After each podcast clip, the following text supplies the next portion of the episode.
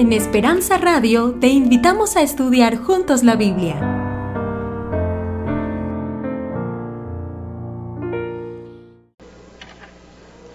Una alegría poder estar en este lugar en esta mañana. Desde que llegué, el saludo afectuoso, abrazos, eh, sonrisas han hecho de nosotros, juntamente con mi esposa, sentirnos en casa. Una linda, linda, linda familia, familia de Dios. Y agradecemos también todo el programa de hoy, ¿verdad? No digan que su pastor no trabaja. El que diga eso miente.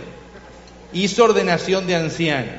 Hizo la escuela, tradujo del inglés al español, del español al inglés, la escuela que estaba aquí. Después hizo bautismo, dedicación de gente que viaja para El Salvador. Le faltó hacer casamiento, dedicación de niño y funeral y estaba completo el día. Pastor tremendo, apareció por y aparece y desaparece, ¿verdad? Muy bonito, qué bonito. Me siento feliz y vamos a compartir una semana de milagros. Sin duda, nuestro Dios es un Dios de los milagros y queremos que esta semana el Espíritu Santo pueda moverse con libertad en nuestro medio. Gracias por todo el cariño, el afecto. Carmencita me está acompañando, mi buena esposa hace 32 años, eh, es mi esposa unigénita porque es la única que he tenido hasta aquí. Y compartimos también que tenemos tres hijos en común y tres hijos preciosos y no les se lo hemos pedido, pero nuestro hijo mayor nos hizo abuelos, así que también somos abuelitos. No estamos contentos por eso porque no era el plan, pero estamos aquí también siendo abuelos jovencitos. Los abuelos más jóvenes del mundo somos nosotros dos. Y también traemos eh, las oraciones de nuestros hijos porque oran por nosotros. En este momento ellos también están queriendo conectarse aquí en este lugar y eh, se están preparando para servir a Dios. Uno ya es pastor, Paolo, y está en Andrews haciendo su maestría, y las dos mm, hijas, una está en sexto año de medicina y la otra en tercero. Eh, las dos han decidido estudiar medicina para ver si me hacen a mí bajar de peso. Vamos a abrir la Biblia en esta mañana y quiero que usted busque en su Biblia el libro de Hechos de los Apóstoles. Sí, vamos a ir a Hechos de los Apóstoles capítulo 6. Pero antes de leer la Biblia voy a orar. Querido Señor, este es tu tiempo, no es mi tiempo. Es el tiempo en el cual tú hablas. Y cuando tú hablas deseamos que no solamente tengamos la disposición para escuchar, sino también la disposición para hacer tu voluntad. Eh, Muchas veces nuestros propios prejuicios, nuestras propias realidades de la vida nos hacen dudar de ti, nos hacen colocarte en un lugar tan solo superficial en nuestra experiencia espiritual. Pero en esta mañana deseamos que ocupes el centro. Queremos que quebrantes toda idea, todo cansancio, todo pensamiento que nos aleje de ti y puedas entrar en, la mente y transformar el pensamiento, puedas cambiar nuestra forma de, de verte, nuestra forma de conocerte y que tengamos la certeza no solamente de tu amor, sino también la convicción de que estás con nosotros como has prometido todos los días hasta el fin del mundo. Y si esto es realidad, ¿qué puede perturbar nuestra felicidad? ¿Qué puede quitarnos gozo? ¿Qué puede desdibujar de nuestro rostro una sonrisa? En este momento cada persona que estamos aquí vinimos por distintos motivos, distintas razones, hay distintas necesidades, distintos problemas. Tal vez alguno está pasando por circunstancias difíciles en su hogar, en su matrimonio. Tal vez durante la semana hasta pensó concluir con su eh, experiencia matrimonial. Tal vez alguien pensó que ya estaba cansado inclusive de la vida. Tal vez alguien está pasando por dificultades de salud. Su, su cuerpo no está respondiendo, siente que la enfermedad va tomando ventaja. Tal vez alguien esté con problemas de pecado y aunque viene a la iglesia año tras año no ha podido encontrar victoria. Tal vez alguno esté pasando con dificultades con sus hijos, con sus padres, amarguras del alma, dolor, Tal vez alguien se sienta traicionado desde su niñez, los dolores propios del crecimiento, del lugar de nacimiento, del lugar donde vivió, donde se crió, de las privaciones. Oh Señor, queremos dejar todo eso de lado para que en este momento puedas ser tú el que puedas tomar dominio de la mente, de nuestro pensamiento y también, Señor, que tu palabra penetre, llegue hasta lo más profundo y digamos, valió la pena estar aquí. En Cristo Jesús pedimos esto. Amén. Amén capítulo 6 del libro de Hechos de los Apóstoles. Voy a leer.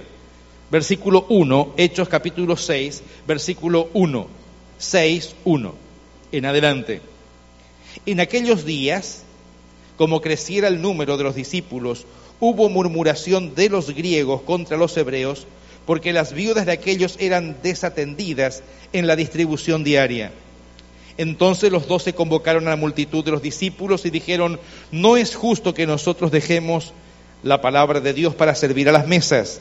Buscad pues entre eh, hermanos, de entre vosotros a siete varones de buen testimonio, llenos de Espíritu Santo y de sabiduría, quienes encarguemos este trabajo. Y nosotros persistiremos en la oración y en el ministerio de la palabra. Agradó la propuesta a toda la multitud y eligieron a Esteban, varón lleno de fe y de Espíritu Santo, a Felipe, a Prócoro, a Nicanor, a Timón, a Parmeneas, a Nicolás prosélito de Antioquía, a los cuales presentaron ante los apóstoles, quienes orando les impusieron las manos. Y crecía la palabra del Señor y el número de los discípulos se multiplicaba grandemente en Jerusalén. También muchos de los sacerdotes obedecían a la fe. Este es el nacimiento de la iglesia cristiana. Este es el nacimiento eh, de la fe cristiana. Inclusive esta mañana usted y yo estamos aquí por este grupo de personas que se decidió predicar el Evangelio, la buena nueva de Jesús, de quién era Él, cómo había vivido, su ministerio, su muerte, su resurrección, su ascensión, y también le habían confiado una tarea. Y usted está aquí por esta gente. Pero ¿saben qué? Ya al comenzar la iglesia primitiva, la iglesia cristiana, la iglesia del primer siglo, hubo problemas. Y dice ahí que hubo murmuraciones. Y a la gente le agrada murmurar. Nos agrada a veces, ¿no es cierto?, presentar ciertas quejas. Y mm, somos rápidos para murmurar. Y la murmuración tenía justamente que ver con el banco de alimentos. Porque decían que eran atendidas primeras las viudas de los judíos y que la gente griega no eran atendida y que le daban las mejores papas, los mejores frijoles a los judíos y cuando llegaban los griegos no le quedaban más que algunos rábanos y nada más. Y, estaban preocupados, estaban enojados, y hubo murmuración y comenzaron a pelearse. Y las judías pensaban que ellas se lo merecían porque los apóstoles habían sido judíos, porque también Jesús había sido judío, y ellas se los merecían porque tenían más derecho que los demás, porque ellos habían nacido eh, eh, dentro del pueblo escogido. Y, y las griegas, pero también nosotros nos convertimos, y somos parte del mismo pueblo, pero había viudas. Usted estudió una lección esta mañana que las viudas eran olvidadas, eran dejadas de lado y la iglesia primitiva no quiso hacer eso. Quiso atender a las viudas y quería atenderlas bien, pero, pero había disensión porque había discriminación, porque algunas le daban más que a otros y otros se sentían que sus hijos tampoco eran atendidos problemas, dificultades, discriminación, ansiedad, también eso generaba cierto estrés. Y los apóstoles intentaban, y me lo imagino a Pedro diciéndole, pónganle un poquito más de arroz a esa caja. No, no, no, no, a esa otra quítenle que le han puesto demasiado. Y Santiago por ahí corriendo, y estaba también Bartolomé, y estaba el otro, y estaba el otro, y los apóstoles intentando atender a la gente, y la gente enojada. ¿No le ha pasado a usted que intenta hacerlo mejor y la gente todavía se queja? ¿No, le pasó a usted que alguna vez usted intentó hacer algo bueno para su esposo y su esposo terminó enojado con usted y le preparó una buena comida y su esposo dijo, no me gustó su comida? ¿No le pareció que usted, mi querido esposo, le intentó hacer un regalo a su esposa y le trajo la flor y la y esta flor me trae toda marchita y fea? ¿Cuánto dolor hay cuando usted intenta hacerlo mejor y no le sale? Usted intentó y, sabe que muchas veces cumpleaños, momentos especiales terminan en tragedias. ¿Por qué? Porque usted intentó pero no salió como usted pensó. Y usted se acuerda que, yo siempre hablo de Carmencita y Carmencita me ama mucho a mí. Y, yo la amo mucho a Carmencita porque nos enamoramos. Ella me propuso matrimonio y decidimos cuando me propuso matrimonio casarnos. Y después que fuimos de luna de miel, Carmencita y yo y volvimos juntos recién casados, nos queríamos muchísimo. Y, Carmen preparó su primer comida para mí, los dos solitos, ¿saben qué? Teníamos un apartamentito pequeñito, yo había trabajado mucho para, juntar dinero para casarme con Carmen y preparó la primer comida, primer comida, ¿sabe qué es levantarse la mañana después de desayunar juntos? Ahora preparaba el primer almuerzo, yo venía del, colegio, de la universidad, de estudiar y llego a mi casa y qué bonito es no comer en un comedor de, de un colegio, de una universidad, ya usted comía siempre lo mismo, ahora iba a comer mi primer comida hecha en mi casa por mí esposa. Qué bonito. Primer bocado.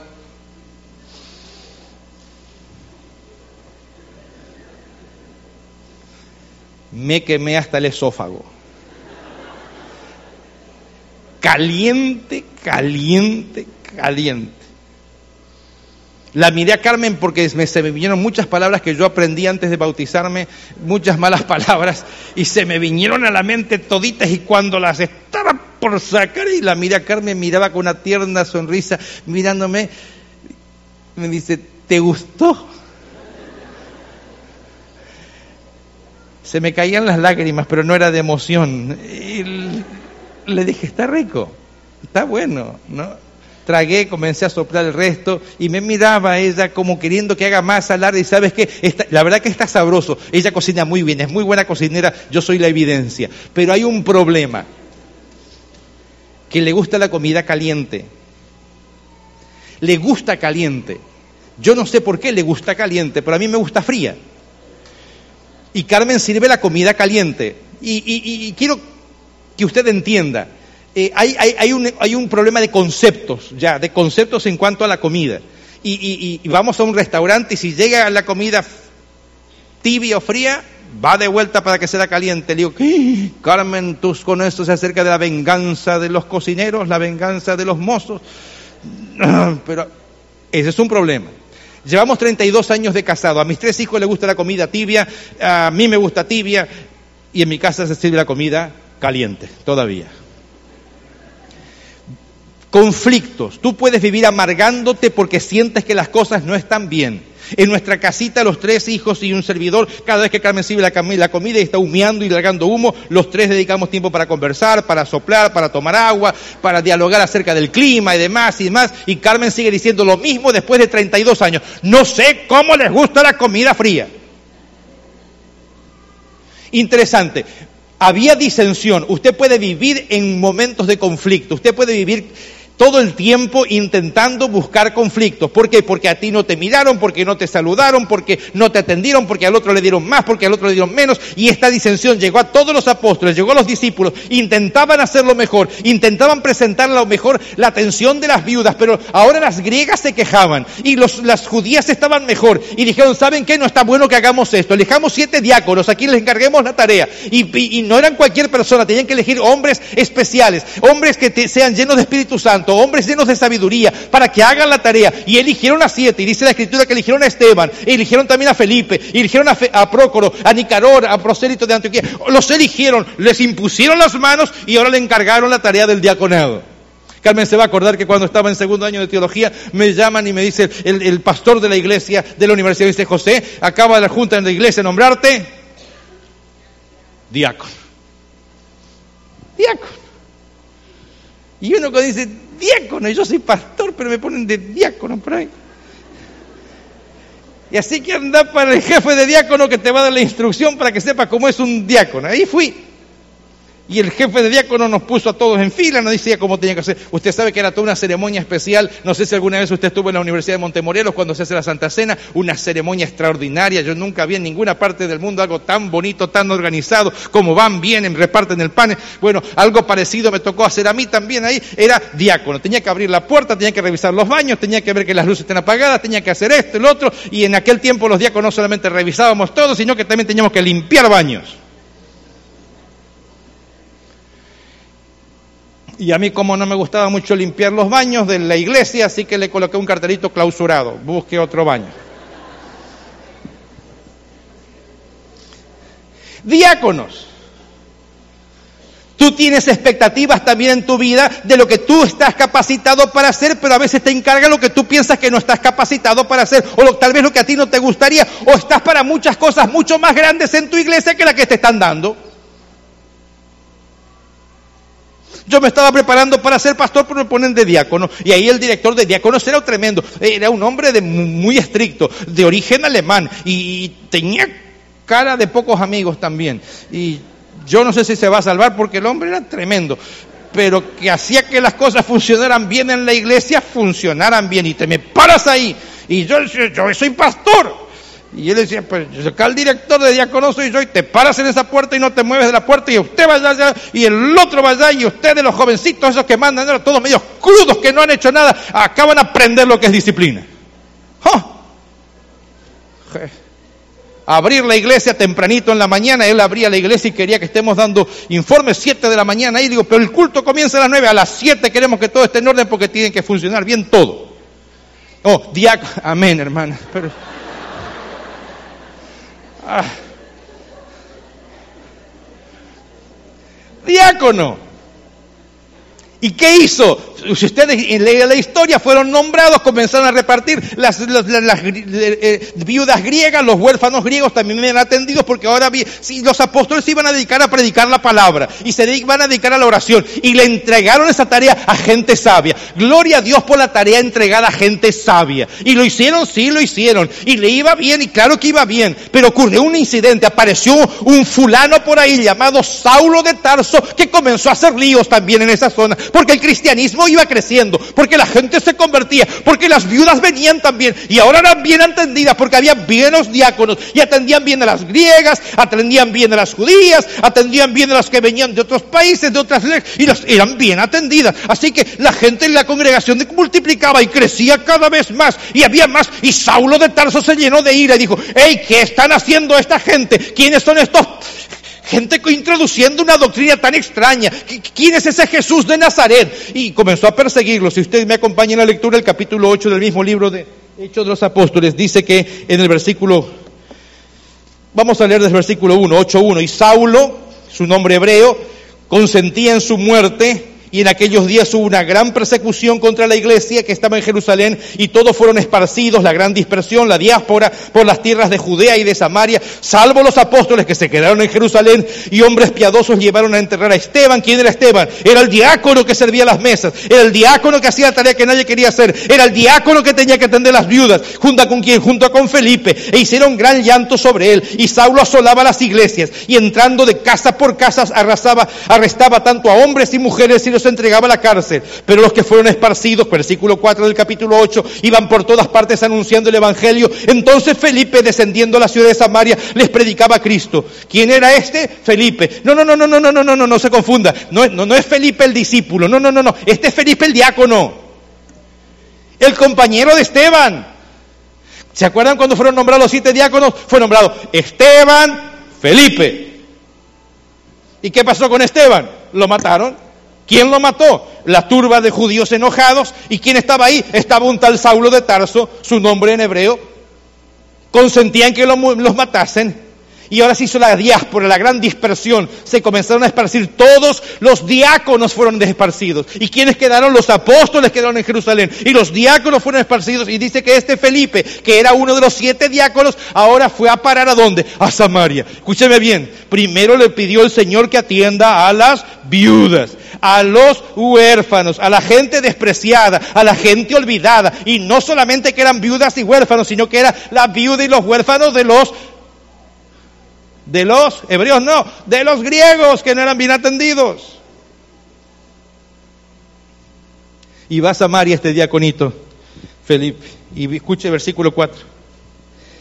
Pero todos los que fueron esparcidos iban por todas partes anunciando el Evangelio. Entonces Felipe, descendiendo a la ciudad de Samaria, les predicaba a Cristo. Y la gente unánime escuchaba atentamente las cosas que decía Felipe, oyendo y viendo las señales que hacía. Versículo 7. Porque de muchos que tenían espíritus inmundos salían estos dando grandes voces y anunciando, eh, perdón, y muchos paralíticos y cojos eran sanados. Así que había gran gozo en aquella ciudad. ¿En qué ciudad? En Samaria. ¿Quiénes eran los samaritanos? Escúcheme bien. El judío cuando se levantaba en la mañana oraba así Señor, te doy gracias por no haberme hecho nacer mujer, por no haber nacido gentil y por no haber nacido esclavo. Escuche bien, oraba, Señor, te doy gracias por no haber nacido mujer, te doy gracias por no haber nacido esclavo, te doy gracias por no haber nacido gentil.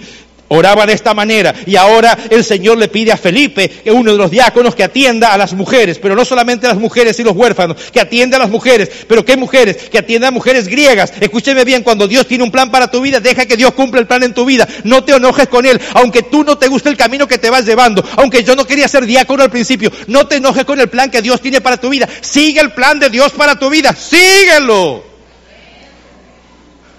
Y ahora Dios lo manda a dónde? A Samaria. ¿Quiénes estaban en Samaria? Samaritanos. ¿Quiénes eran samaritanos? Enemigos de judíos.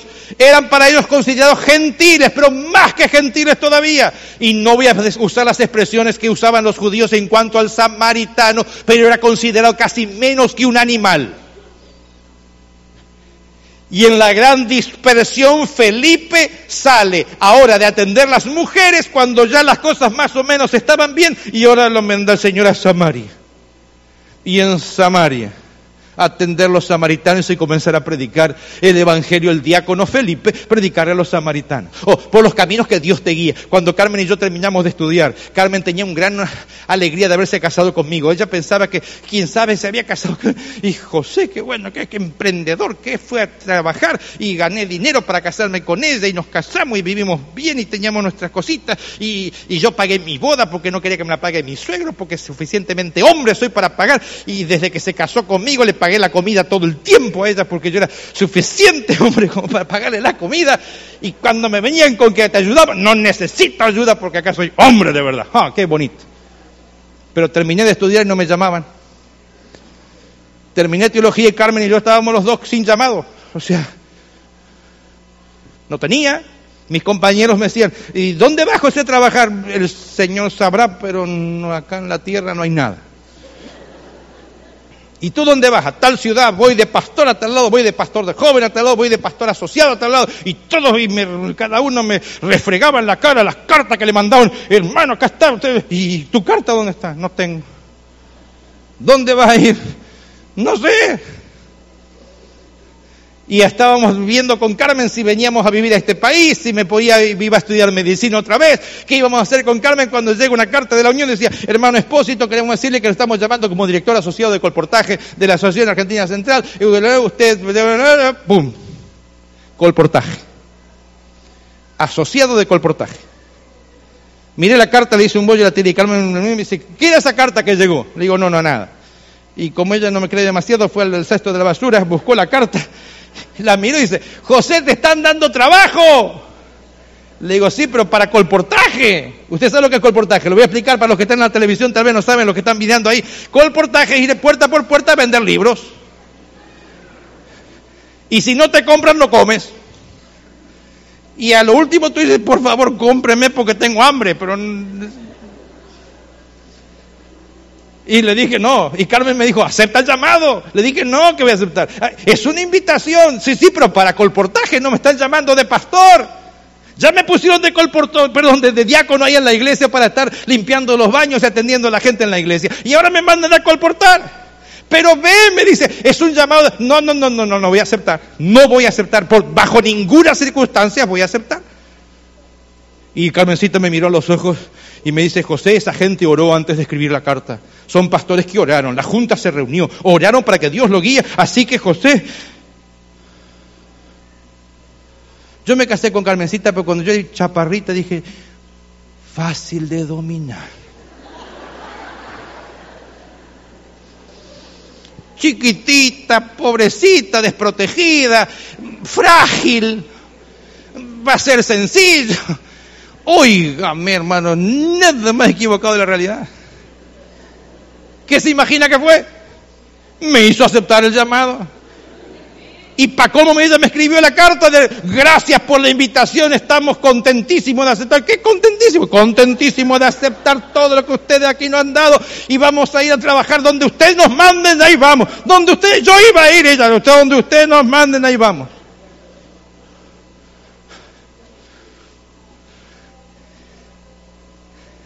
Llegó la carta de regreso, vaya y ese tal día, hable con el presidente tal, su, su lugar, ta, ta, hable con el tesorero que le va a dar su lugar de su vivienda.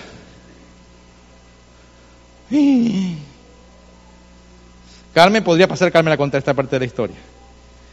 Nuestra vivienda era vivienda porque tenía techo. No voy a exagerar ni agrandar absolutamente nada pero era... Yo no sé si usted vio alguna vez cucarachas, yo creo que la ha visto, pero usted nunca vio las cucarachas que yo vi. Las cucarachas que nosotros veíamos eran, parecían, parecían ratas porque eran grandes. Una vez se tapó un caño ahí, levanto una tapa y salió la, la, la, la cantidad de... competíamos, cada uno teníamos un frasco así y competíamos quién de los dos cazaba más cucaracha en el día. No le miento. Carmen es hija de médico, su padre neurólogo, venía de una y ahí los dos metidos en una casa que teníamos para bañarnos una regadera que tenía una, una era eléctrica, decía ahí, ¿verdad? Y que tenía una, una eh, resistencia dentro que cuando usted bajaba una teclita se tenía que poner eso rojo, caía el agua y se calentaba. Mentira, era calor psicológico, usted se bañaba siempre con agua fría. 20 grados, 20 grados Fahrenheit 15 Fahrenheit, 0 Fahrenheit, vaya como agua fría caía ahí. Y cuando me decía, José está un poco fría, le digo, sí, tú aceptaste este trabajo. Ahí el Señor me mandó puerta por puerta y a mí me costaba mucho hablar y me sigue costando expresarme. La gente no piensa que no, pero me costaba mucho hablar y tenía que ir puerta por puerta y cuando tocaba la puerta decía que no salga nadie, Señor, que no salga nadie, que no salga nadie. Y no solamente tenía que, tenía que entrenar colportores porque yo era el director. Me dieron seis colportores que uno era, tenía más o menos, no voy a decir la edad porque alguno se va a ofender, pero era, muy pasado en años. Otro colportor que me dieron ese era sordo. Y no tengo ningún problema con la sordera, pero este no escuchaba nada. O sea que la gente, eh, pero vendía mucho porque como la gente decía que no, él no entendía, así que le daba igual los libros a la gente y le decía que le dé la plata de vuelta. Era, era para llorar, era para, era, y ahí el Señor nos guió, nos colocó en ese lugar, a Carmen y a mí. Ah, Samaria. Y sabe que cuando comenzó a andar todo bien, todo bien, y tenía 36 colportores conmigo, y tenía muchas, eh, y la gente venía muy bien, y teníamos andando muy bien, y estaba Mira lo que le pasó a Felipe. Dice que la gente se sanaba, que él predicaba, la gente se convertía, que él hacía otras cosas y, hacía milagros y ahora Felipe tenía una iglesia y la iglesia en Samaria y muchos entendían y muchos creían a los de la fe y muchos y muchos y muchos. Ahora el Señor le dice a Felipe, de la vuelta a la página, si usted me acompaña en Hechos capítulo 8, versículo 26. Hechos 8, 26. Dice ahora, y el ángel del Señor le habló a Felipe diciendo, levántate y vete al sur por el camino que es desierto de Jerusalén, al cual es desierto, desciende entonces él se levantó y fue, y sucedió que un etíope, tan eunuco, funcionario de Candaces, reina de los etíopes, el cual estaba sobre todos sus tesoros y había venido a Jerusalén para él, volvía sentado en su carro y leyendo al profeta Isaías. Extraordinario. Uy, uy, uy.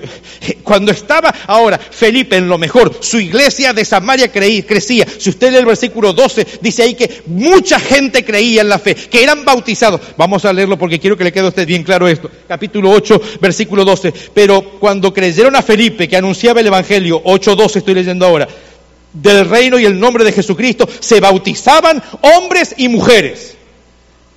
Felipe predicaba y se bautizaban hombres y mujeres. Todos creían el Evangelio. Y cuando todo iba bien, el Señor lo manda a un camino desierto vete un camino desierto. Señor, acá estoy bien en Samaria, ya acepté a los samaritanos, yo sé que tú, eh, yo no los quería antes, pero ahora los quiero, ya estoy bien. Primero me mandaste con las viudas, ahora me mandas con los samaritanos y ahora me mandas a un camino desierto, pero estoy cómodo aquí.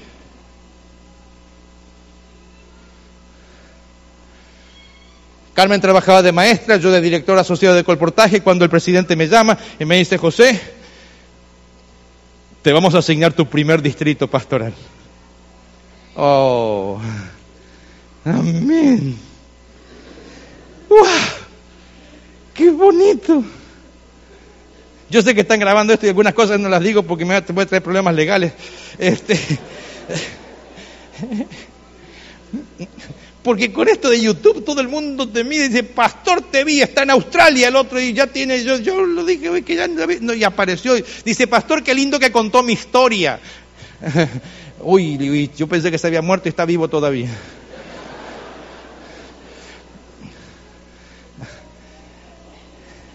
Y el presidente me dice, vas a ir ahí, ahora vas de pastor distrital. Óigame, ni de asociado, de distrital, cabecera de distrito, eres el pastor. Le digo, no me diga, pastor. Sí, sí, sí, José. Fui a Carmen con la noticia, Carmen me abrazó, me besó como muy pocas veces y contentos los dos de que ahora era pastor distrital.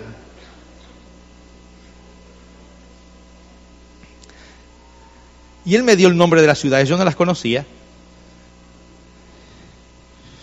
Y después vino a hablar conmigo el evangelista y me dice, mira José, el lugar donde vas a vivir es tal ciudad. Hasta voy a decir el nombre, este es nombre real. Es Villa Constitución. Lo digo el nombre porque ahí no había nada constituido. Le digo, ¿cuántos adventistas hay ahí? No, no hay adventistas. Oh, le digo, ¿cuántos hermanos hay? Ni uno.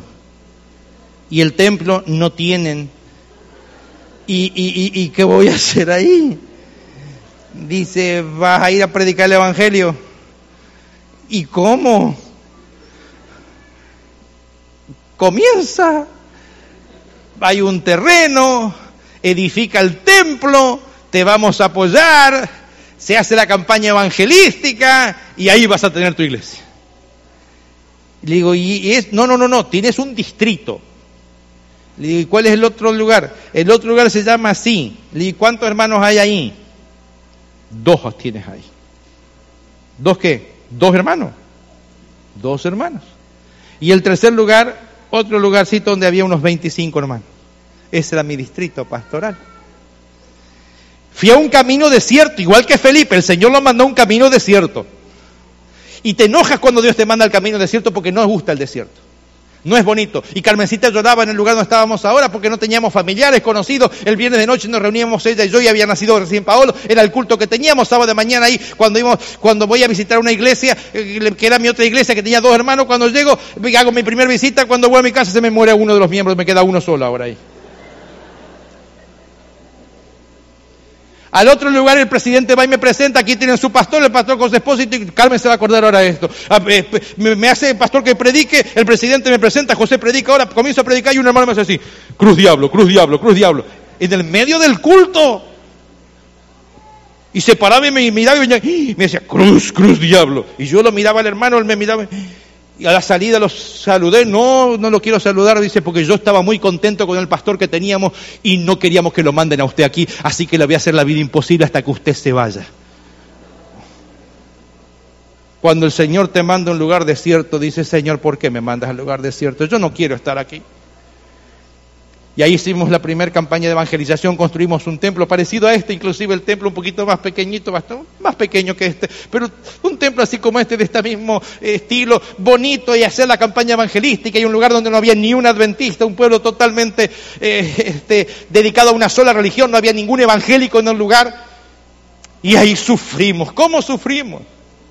¿Cómo sufrimos Carmencita y yo? Invitábamos, decíamos hermanos, el próximo sábado a ver Padlac. Y teníamos que traer todos nosotros porque nadie traía nada. Sí. Oh, a veces te enojas con la manera cuando Dios te conduce, te lleva, pero deja que Dios te conduzca. Dios tiene propósitos para tu vida. No te, no te reniegues, no te enojes con Él. Está haciendo algo en ti. Y gloria a su nombre cuando Él hace algo en ti, porque significa que está ocupado en ti. Gloria a Dios. Y Dios le dice ahora a Felipe, el Señor le dice, Felipe, vete al camino, Señor, pero ¿sabes qué? Ya me mandaste con los samaritanos que son gentiles, que yo antes oraba, que yo te daba gracias por no haber nacido gentil. Me mandas ahí a atender mujeres cuando yo antes te oraba, gracias Señor porque no había nacido mujer. Y ahora se junta al carro un etíope eunuco. Si usted lee Deuteronomio, dice, que los eunucos no podían tener parte en el pueblo. Y no solamente que era eunuco, sino que era servidor, funcionario. Algunos comentadores bíblicos dicen, bueno, tal vez no era eunuco, pero ahí dice la Biblia que era eunuco. No, no, pero capaz que era el título que tenía. No, no, no, no, no. Era, y también era esclavo. Funcionario, era de, de los descendientes de Cam funcionario de Candaces y ahora el Señor le dice, júntate a ese carro. Pero Señor, júntate a ese carro. Pero Señor, ¿por qué yo en el desierto estaba bien en Samaria? ¿Te acuerdas, Señor, cuando tú me llamaste al ministerio como diácono? Yo hice lo mejor que pude, pero se levantó ese Saulo de Tarso, hizo tremendo desastre, mató a mi compañero, mató a Esteban, siervo tuyo que predicaba la palabra, y él lo mató, y tú no hiciste nada. Y me mandaste a Samaria, hice lo mejor que pude en Samaria, y cuando estoy en lo mejor ahora me mandas para que esté con... acá en el desierto para ver que pase un carro. Y cuando pasa el carro, que me junte ese carro y va leyendo uno la Biblia. Y ahora todavía que me dice, pregúntale, acércate y pregúntale algo. Hace dos, tres días atrás, dos o tres días atrás, fui con otros pastores a comer a un restaurante. Me atendió un joven salvadoreño. ¿Hay aquí algún salvadoreño? ¿Hay hermanos salvadoreños aquí? ¿Sí hay? ¿Quién es el que hace la mejor pupusa aquí? ¿Nadie? Ya vamos a hablar en la semana de eso porque tenemos que hacer algún trato por ahí. Sin chicharrón. Eh, eh, y el muchacho que nos atendía lo miro, me mira, me dice, ¿qué va a ordenar? Y le digo, amas a Jesús. me dice, ¿qué? Le digo, si amas a Jesús. Me dijo, sí. Le dije, tráeme agua con limón. Le digo, ¿y asistes a una iglesia? Sí, voy a una iglesia tal, me dijo el nombre. Oh. Le digo, ¿y estás contento en tu iglesia? Me dice, ¿por qué me pregunta eso? Le digo, porque el Señor quiere que yo te pregunte eso. Y le voy a hacer cortita la historia. Eh, le digo, soy pastor adventista. Le digo, ¿conoces la iglesia adventista? Oh, sí, yo fui a una iglesia una vez adventista aquí, así, así, así, está en tal lugar. Oh, le digo, ¿por qué no fuiste más? Bueno, como no, como nadie me, nadie me dijo nada, no fui más. Oh, le digo, ¿sabes qué? El Señor me dice que tienes que volver a esa iglesia, por eso me hizo traer aquí, que tú me atiendas para que tú vuelvas ahí a la iglesia. Vuelve trayéndome la comida y dice, le digo, ¿sabes qué? ¿Qué piensas hacer con tu vida? ¿Cómo? ¿Qué piensas hacer con tu vida? Me dice, soy mozo aquí del restaurante. Le digo, ¿sabes que tienes cara de pastor? 24 años tiene el muchacho. Me dice, ¿qué? Le digo, tienes cara de pastor. Le digo a mis colegas, no, no tienen cara de pastor. Y los otros me miraban también a mí como diciendo, terminamos la reunión con la, la comida, el almuerzo, el joven en el medio y los tres pastores orando con él. Hoy está en la iglesia. Hoy, hoy, hoy, hoy, hoy está en la iglesia adventista. Hoy. Oh, cuando Dios te manda un camino desierto, deja que de quejarte por el camino desierto. Cuando Dios te dice arrímate al carro, arrímate al carro. Cuando Dios te dice habla, habla. No, no, no te quedes callado, habla. Él te va a utilizar, habla, di, pero Señor, yo no sé qué decir. Dile, pregunta, ¿entiendes lo que lees? Óigame, la gente se enoja cuando a veces, hoy pastor, qué incisivo que es usted. ¿No le parece que la gente se va a ofender? O el diablo no te está todo el tiempo incitando a ti, o, o te tienta una vez y nunca más te tienta. No, no, no, no, insiste, insiste, insiste, insiste. Y no le decimos nada al diablo y dejamos que insista y dejamos que te tiente una vez a través del internet, a través del teléfono, a través de las revistas, a través de las movies, a través de la música. ¿Cuántas maneras tiene el diablo de tentar? Y no decimos nada. Pero cuando un predicador, cuando un pastor dice a la gente, entrégate a Cristo, arríbate al carro, habla, testifica, ay pastor, no insista tanto que nos vamos a ofender. Óigame, oféndete si quieres, pero sabes que como el diablo insiste, yo voy a insistir más que el diablo para que tu vida sea feliz con Cristo Jesús. Porque Él es vida y vida en abundancia. Y aunque Felipe no quería los eunucos, aunque Felipe no quería los etíopes, aunque Felipe tenía mil prejuicios, se tuvo que subir al carro. Y mientras iban cómodos conversando, el eunuco dice, aquí hay agua, que impide que yo sea bautizado? Óigame. ¿Usted alguna vez estuvo en, casa de gente rica? Qué bonito que se siente cuando usted en casa de gente rica. Usted ve tantas cosas y dice, ay, qué bonito que está acá, aire acondicionado, calefacción, todo bien, ahí bueno. Este eunuco era rico. Este tío era el funcionario de la reina Candace, así que iba en un buen carruaje, iba en su propio carruaje. Y habrá pensado ahora Felipe, ok Señor, de Samaria me voy para Etiopía. Y cuando lo termina de bautizar y se iba a subir al carro, ¿qué hizo el Espíritu? Se lo llevó y apareció 25 millas más lejos, en Azoto. Léalo en la Biblia conmigo. Y esta parte de la historia para mí es fascinante. Mire, de la vuelta a la página, capítulo 8, versículo 38. Voy a leer 8, 38. Y mandó parar el carro y descendieron ambos al agua y Felipe y el eunuco y lo bautizó. Y cuando subieron del agua, el Espíritu arrebató a Felipe y el eunuco no lo vio más y siguió su camino gozoso. Pero Felipe se encontró en Azoto y pasando anunciaba el Evangelio en todas las ciudades hasta que llegó. ¿A dónde llegó? ¿Hasta dónde? Cesarea o Cesarea. Hasta ahí llegó Felipe anunciando qué cosa? Oh, anunciando el Evangelio, donde iba anunciando el Evangelio. ¿Y qué, qué tiene que ver Cesarea o Cesarea con esto? ¿Qué tiene que ver? Oh, es un lugar donde se, se plantó la iglesia. Y ahí llegó Felipe. ¿Y saben cuánto pasaron desde que el Señor llamó a, a, a a Felipe como diácono hasta ese momento. 20 años pasaron desde que servía las mesas, desde que después se fue a Samaria predicando en Samaria, después con el eunuco, después se fue a Soto y ahora termina en Cesarea. 20 años después hay un registro bíblico de lo que sucedió. Acompáñame ahora en su Biblia, en el capítulo 21 del libro de Hechos de los Apóstoles. Hechos de los Apóstoles, capítulo 21. Hechos 8, eh, perdón, 21, 8. Dice allí, capítulo 21, versículo 8, al otro día, escúcheme bien, al otro día, 21, 8, saliendo Pablo, ¿quién era Pablo? Saulo de Tarso, Saulo el que había matado a Esteban, saliendo Pablo y los que con él estábamos, fuimos, ¿a dónde fueron también Pablo? ¿A dónde fueron ellos? A Cesarea o a Cesarea. Y entrando, ¿a dónde fue Pablo? ¿En casa de quién ahora? ¿De qué Felipe?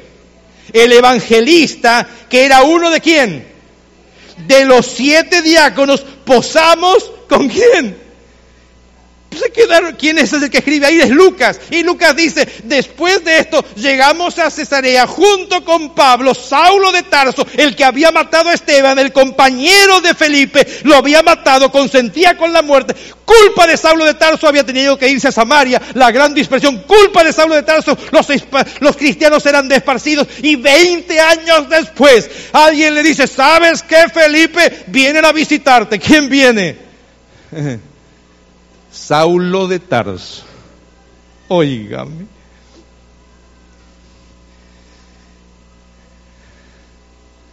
Qué tremendo que es Dios. Qué extraordinario que es Dios.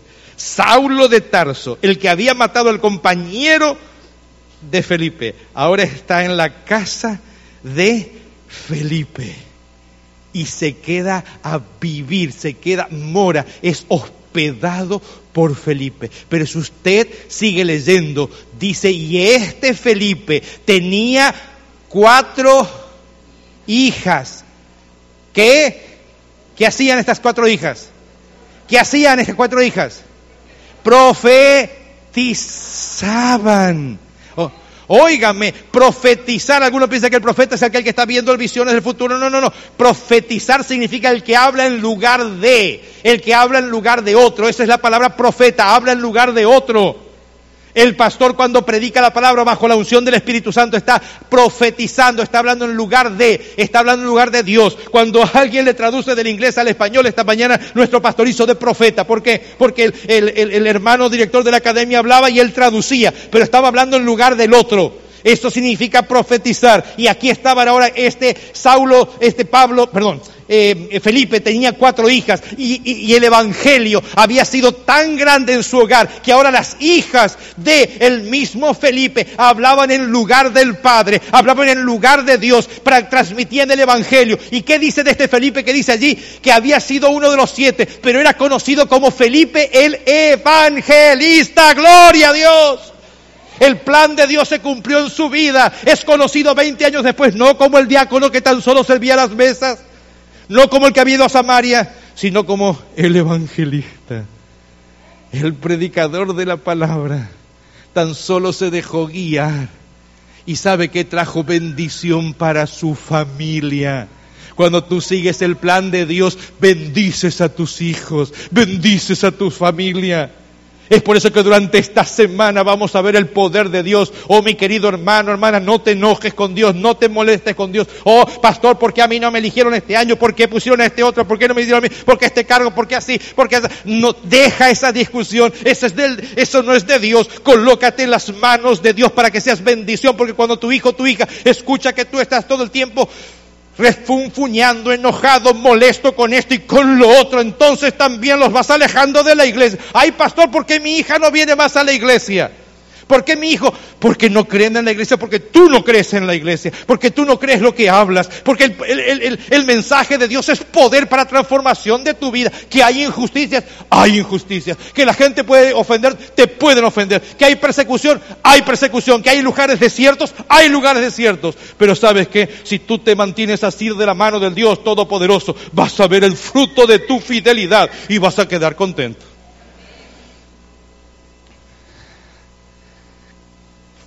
¿Qué dice la iglesia de Dios en esta mañana? No conteste en cuanto a nuestra familia. ¿Cuánta gente se sentó en este templo y no está más? Aquí sin duda se han predicado los mejores sermones de todo este país. Los mejores predicadores estuvieron aquí. Pero ¿qué pasó con aquellos que hoy no están? Con aquella generación que se fue. ¿Por qué se fue? ¿Por qué se fue? ¿Por qué dejó de estar? Oh, mi querido hermano, porque tal vez nosotros nos volvimos tan viciosos de que las cosas no son como a mí me gusta, como a mí me parece y demás, que fuimos ahuyentando lentamente a la gente para volvernos también enemigos de nuestra propia familia. No te enojes conmigo, te lo pido por favor.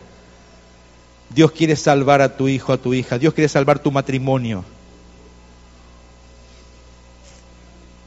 Dios quiere salvar tu hogar pero tienes que dejar que Dios te, te conduzca por el camino que Él quiere. Dios me dio una Carmencita muy buena, buena esposa. Nunca se quejó en todos los lugares que estuvimos, jamás, jamás. Hacía calor, soportaba calor, hacía frío, pasaba frío. Durante un tiempo tuvimos que dormir en la sala de madres de una iglesia por los conflictos que había en la iglesia y nos quedábamos de miércoles hasta domingo, ahí durmiendo los tres abrazaditos con nuestro hijo en un lugar que era congelante, pero era el plan de Dios para nuestra vida y decidimos aceptar el plan de Dios para nuestra vida. Y si hoy día nuestro hijo ama a Dios, no es porque yo sea buen pastor, ni porque sea pastor, ni porque mi esposa sea esposa de pastor, ni por, no, no, no. Si hoy día mi hijo ama a Dios, es porque vio que jamás nos quejamos con Dios por donde Él nos condujo.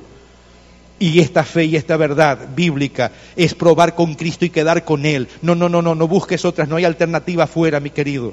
No, no, oh, mira a los demás, mira a los otros cómo están. No, no, prueba aquí, esto es lo mejor, este mensaje es verdadero, no hay otro, no hay otro más. Que hay defectos, que habrá, mi querido, pero este es el mensaje, esta es la iglesia de Jesucristo, no hay otra. Pero pastor, vio los conflictos que hay, vio las disidencias que hay, vio que los otros acá, sí, sí, hay, pero esta es la iglesia de Dios, esta es la iglesia de Dios, este es el pueblo de Dios para este tiempo. Y sabes que cuando tú aceptas la voluntad de Dios, que Dios te conduzca y tú no te quejas, vas abriendo los ojos y entendiendo, gracias Dios por porque me llevaste por ahí.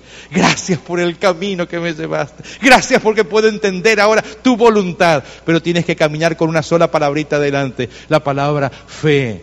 Fe. ¿En quién? Fe en Él. En aquel que te ama. Y tengo que concluir ya. Esta tarde vamos a seguir. déjame concluir con la historia de lo que nos pasó a Carmen y a mí. Suena el teléfono en nuestra casa una señora llama y dice, disculpe, usted es el pastor de la iglesia adventista. ¿Sí? Dice, mire, yo no soy de su iglesia. Es más, eh,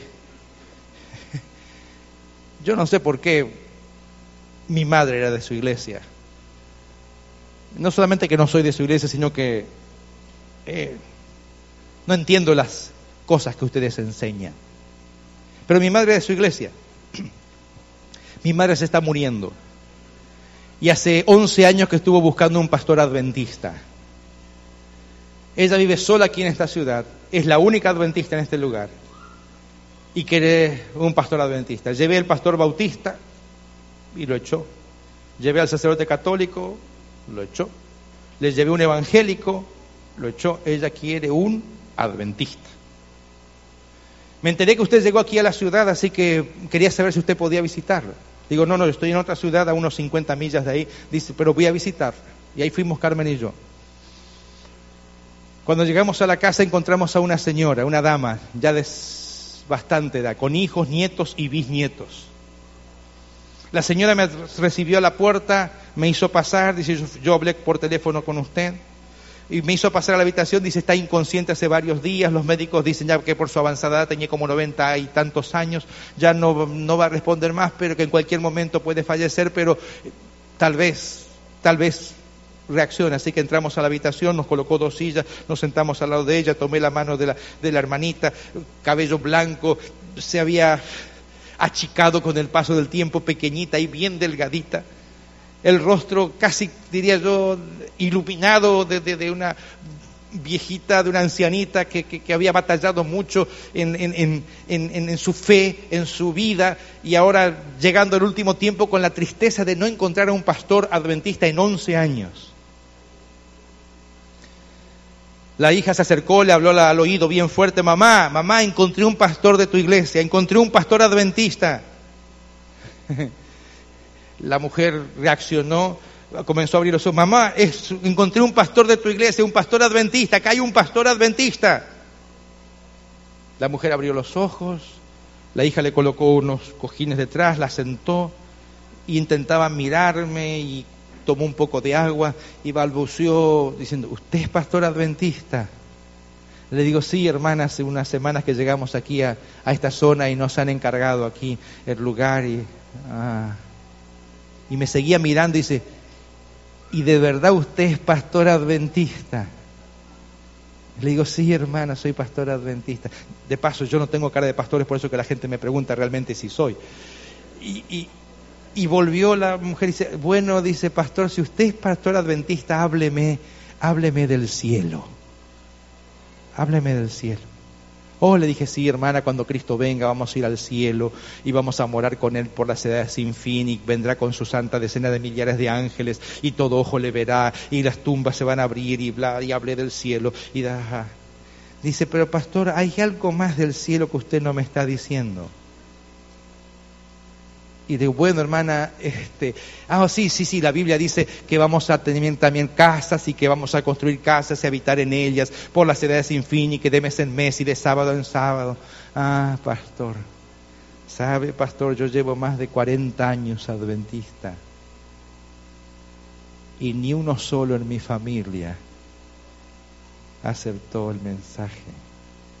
Dígame, ¿con quién voy a vivir yo en el cielo?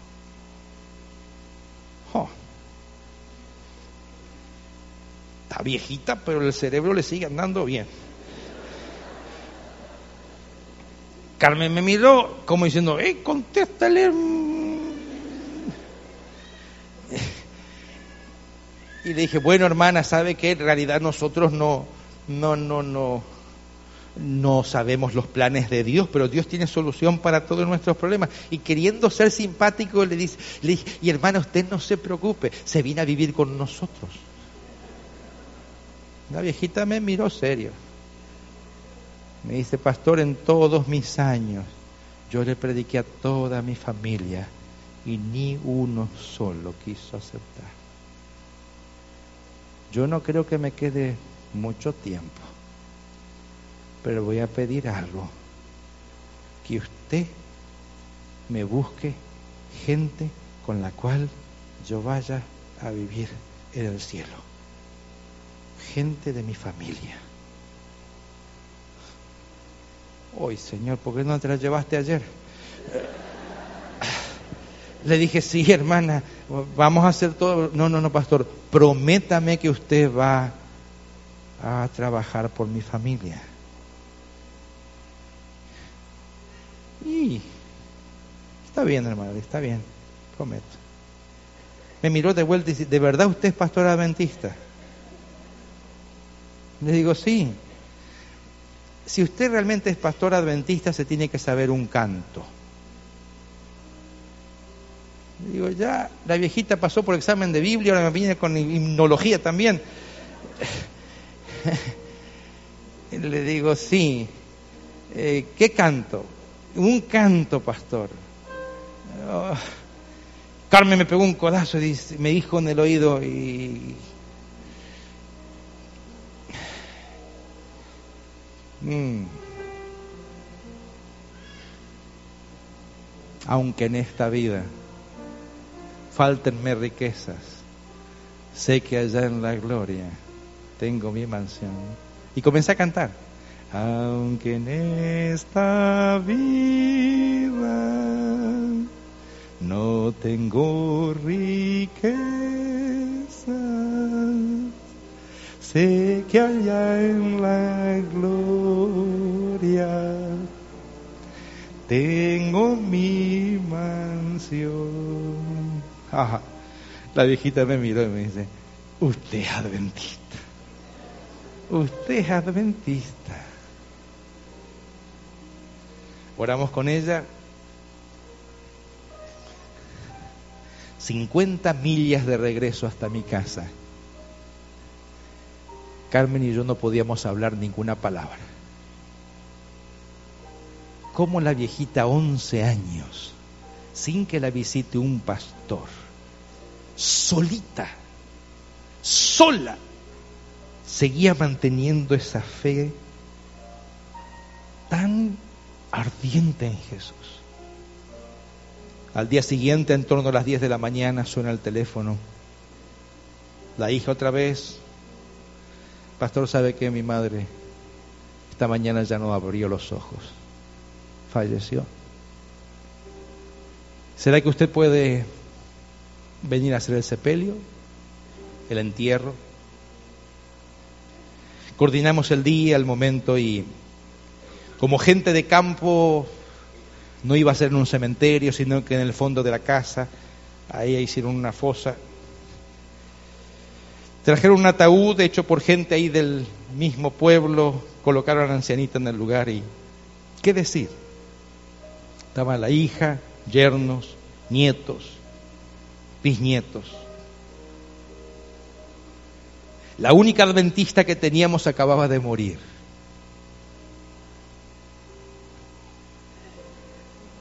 Así que traje a mi memoria las enseñanzas de la iglesia y comencé a hablar acerca de la segunda venida de Cristo, comencé a hablar acerca del estado real de los muertos, comencé a enseñar acerca de la Biblia como palabra de Dios y esto y lo otro. Y en un momento que iba diciendo y mencionando estas cosas, la hija me interrumpió y me dice, pastor, pastor, yo sé todo lo que ustedes creen.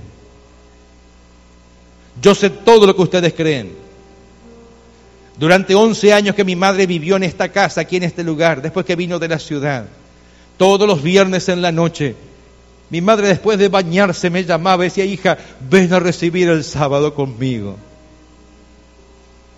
Es el día del Señor, hija, ven a recibir el sábado conmigo. Durante 11 años, pastor, ni una vez, ni una vez fui a recibir el sábado con ella no podía entender. Le decía, tus pastores ni se acuerdan de ti, tus hermanos, ¿quién saben? Ni piensan, ¿quién crees tú que sabe que tú existes? A nadie le importas. ¿Cómo sigues? ¿Cómo insistes? Y ella tomaba su himnario, este himnario, pastor, y se ponía a cantar tomaba la Biblia y comenzaba a leer. Terminaba de recibir el sábado sola, venía a la cocina, me abrazaba a mí, a mis hijos y demás y decía feliz sábado. A la mañana se levantaba temprano, decía hija, estudiemos la escuela sabática. En ese momento esta mujer sacó el mismo folleto que estudió durante 11 años la misma lección de escuela sabática. Yo sé todo, pastor, de ustedes. No hay cosa que yo no sepa. Mi madre era de su iglesia. Ella sabía en quién había creído. Yo jamás lo pude entender.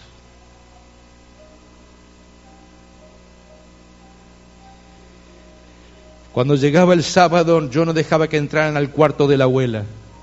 No, uh, uh. Pensaba cómo le han lavado la cabeza tanto a ella para que siga tanto en esto, no quiero que pase conmigo. Fue el sepelio más lindo que hice alguna vez en mi vida. Comenzamos a cantar ahora más allá del sol y ahora no solamente que se unió la, hija, también los nietos sabían el canto, también otros de la familia conocían porque esa viejita lo había estado cantando durante 11 años en la misma casa, aunque nadie lo escuchara, aunque no hubiese pastor, aunque no hubiese especial, aunque no hubiese quien enseñase. Ahí estaba una fiel discípula de Jesús que vivía en el desierto, había estado por las vicisitudes de la vida, pero leal a Dios y a su palabra. Meses después, establecimos la primera iglesia adventista en la casa de esta señora. Bauticé a siete miembros de su familia juntamente con la hija. Yo no puedo terminar en esta mañana sin hacerte una invitación. La invitación no es para que te entregues a Jesús porque sin duda tal vez ya lo has hecho. En esta mañana la invitación es para declarar fidelidad a Jesús. El siglo XXI que nos toca vivir es un siglo muy complicado. El Internet trae cantidad de conflictos y a la gente lee y cantidad de cuestionamientos hacia la fe, hacia la iglesia, hacia Dios mismo, hacia la salvación, hacia los cristianos, hacia todo. La gente te anda diciendo mil cosas por aquí y por allá que están desvirtuando el concepto mismo de la salvación. Durante esta semana vamos a tener la experiencia no solamente de predicar la palabra, sino durante esta semana queremos tener la experiencia de experimentar el poder de Jesús que nadie, nadie, nadie puede copiar y que nadie tampoco puede negar. Jesús actuando, Jesús haciendo milagros. Pero en esta mañana también necesitamos primero gente que declare lealtad a Jesús y fidelidad a Él. Si anima algún hermano, alguna hermana a nuestra iglesia a ponerse en pie y decir, Señor, aquí me tienes. Padre, aquí me tienes, fiel a ti. No importa lo que venga. Te animas a venir aquí adelante, quiero orar por ti. Fidelidad. No, no, no, no, no, no a un pastor. No, no. Ni siquiera fidelidad a cantidad de ceremonias. No, fidelidad a Dios y a su palabra. Señor, aunque todos te negaren, yo no te dejaré. Señor, si tú me llevas a atender las mesas, voy a ir a atender las mesas. Si me llevas a atender las viudas y los huérfanos, voy a ir ahí. Si me mandas a atender a gente despreciada y no querida de Samaria, voy a ir allí.